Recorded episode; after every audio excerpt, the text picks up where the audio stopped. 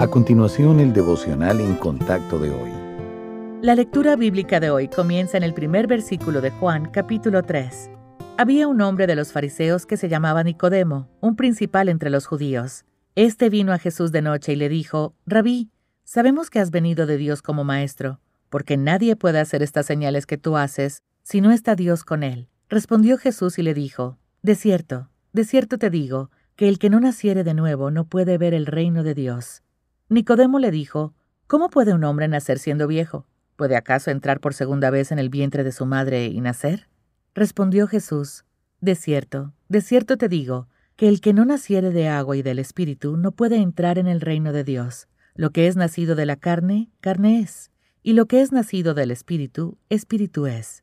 No te maravilles de que te dije, os es necesario nacer de nuevo. El viento sopla de donde quiere y oye su sonido, mas ni sabes de dónde viene ni a dónde va. Así es todo aquel que es nacido del Espíritu. Respondió Nicodemo y le dijo, ¿Cómo puede hacerse esto? Respondió Jesús y le dijo, ¿Eres tu maestro de Israel y no sabes esto? De cierto, de cierto te digo, que lo que sabemos hablamos y lo que hemos visto testificamos, y no recibís nuestro testimonio. Si os he dicho cosas terrenales y no creéis, ¿cómo creeréis si os dijere las celestiales? Nadie subió al cielo sino el que descendió del cielo, el Hijo del Hombre que está en el cielo. Y como Moisés levantó la serpiente en el desierto, así es necesario que el Hijo del Hombre sea levantado, para que todo aquel que en él cree no se pierda, mas tenga vida eterna. Porque de tal manera amó Dios al mundo, que ha dado a su Hijo unigénito, para que todo aquel que en él cree no se pierda, mas tenga vida eterna. Porque no envió Dios a su Hijo al mundo para condenar al mundo, sino para que el mundo sea salvo por él. El que en él cree no es condenado, pero el que no cree ya ha sido condenado porque no ha creído en el nombre del unigénito Hijo de Dios. Y esta es la condenación, que la luz vino al mundo y los hombres amaron más las tinieblas que la luz, porque sus obras eran malas. Porque todo aquel que hace lo malo aborrece la luz y no viene a la luz, para que sus obras no sean reprendidas. Mas el que practica la verdad viene a la luz, para que sea manifiesto que sus obras son hechas en Dios. La salvación no es algo que podamos demandar, porque hayamos nacido en un hogar de padres cristianos o asistido a la iglesia desde niños.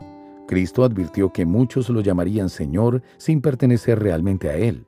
Para llegar a ser un creyente genuino necesitamos una comprensión del Evangelio. Para creer y recibir las buenas nuevas de Jesucristo, la persona debe tener un entendimiento de su irremediable condición pecaminosa también es necesario que reconozca la muerte del Señor Jesús en la cruz como el sacrificio requerido para quitar todos los pecados. Asimismo, necesitamos un cambio definitivo de dirección. Cuando alguien entiende el Evangelio, se apartará del pecado en arrepentimiento y se volverá a Dios en fe y obediencia. Y por último, necesitamos una vida cambiada.